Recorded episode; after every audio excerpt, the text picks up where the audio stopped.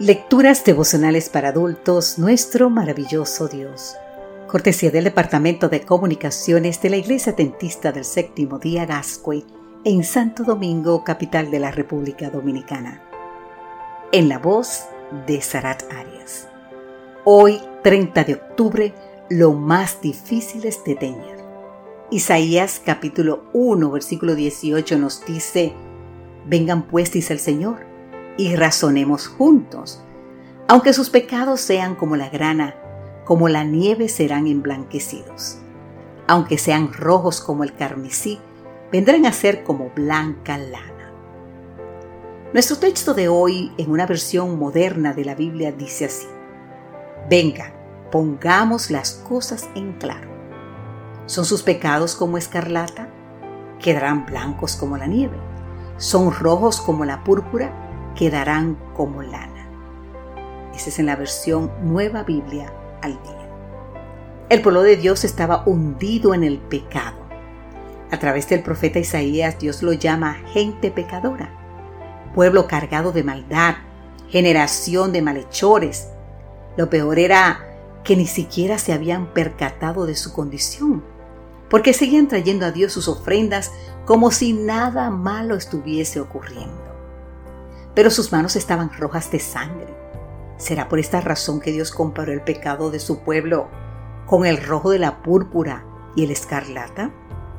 Desde hacía tiempo, esta pregunta estaba rondando en la mente de un pastor de la iglesia de Yorkshire en el norte de Inglaterra, a quien G. Campbell Morgan estaba visitando. Cuenta Campbell Morgan que una noche mientras conversaban su amigo le contó de una experiencia que había vivido 40 años antes.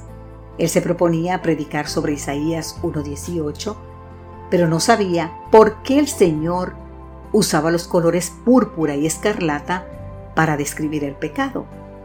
Entonces decidió preguntar a un tintorero cuáles eran los colores más difíciles de tratar en el proceso de teñido. Los colores más difíciles de teñir le respondió el tintorero, son la púrpura y el escarlata. El negro es fácil. Te invito a buscar más en Theory of the Christian World, página 332. Ahí estaba la explicación. De la misma manera que el tintorero no puede remover de la tela el rojo púrpura o el escarlata, tampoco puede el pecador por sus propios esfuerzos limpiar su culpa de pecado. Ahora bien, ¿qué hace entonces nuestro maravilloso Dios? Él amorosamente nos invita a poner las cosas en claro. Si nuestros pecados son como escarlata, quedarán blancos como la nieve. Si son rojos como la púrpura, quedarán como la lana. Querido amigo, querida amiga, ¿no es esta la mejor de las noticias? Dicho de otra manera, si grande es la culpa de nuestros pecados, infinitamente mayor es el amor de aquel que no escatimará esfuerzo con tal de perdonarnos. Gracias Jesucristo, porque solo tu preciosa sangre puede hacer lo que nada en el vasto universo puede lograr. Y sabes qué, Señor, Gracias porque eso que no puede lograr nadie, solo tú, es remover la mancha de mi pecado y limpiarme de toda maldad. Bendito sea tu nombre, ahora y por toda la eternidad. Amén, Señor.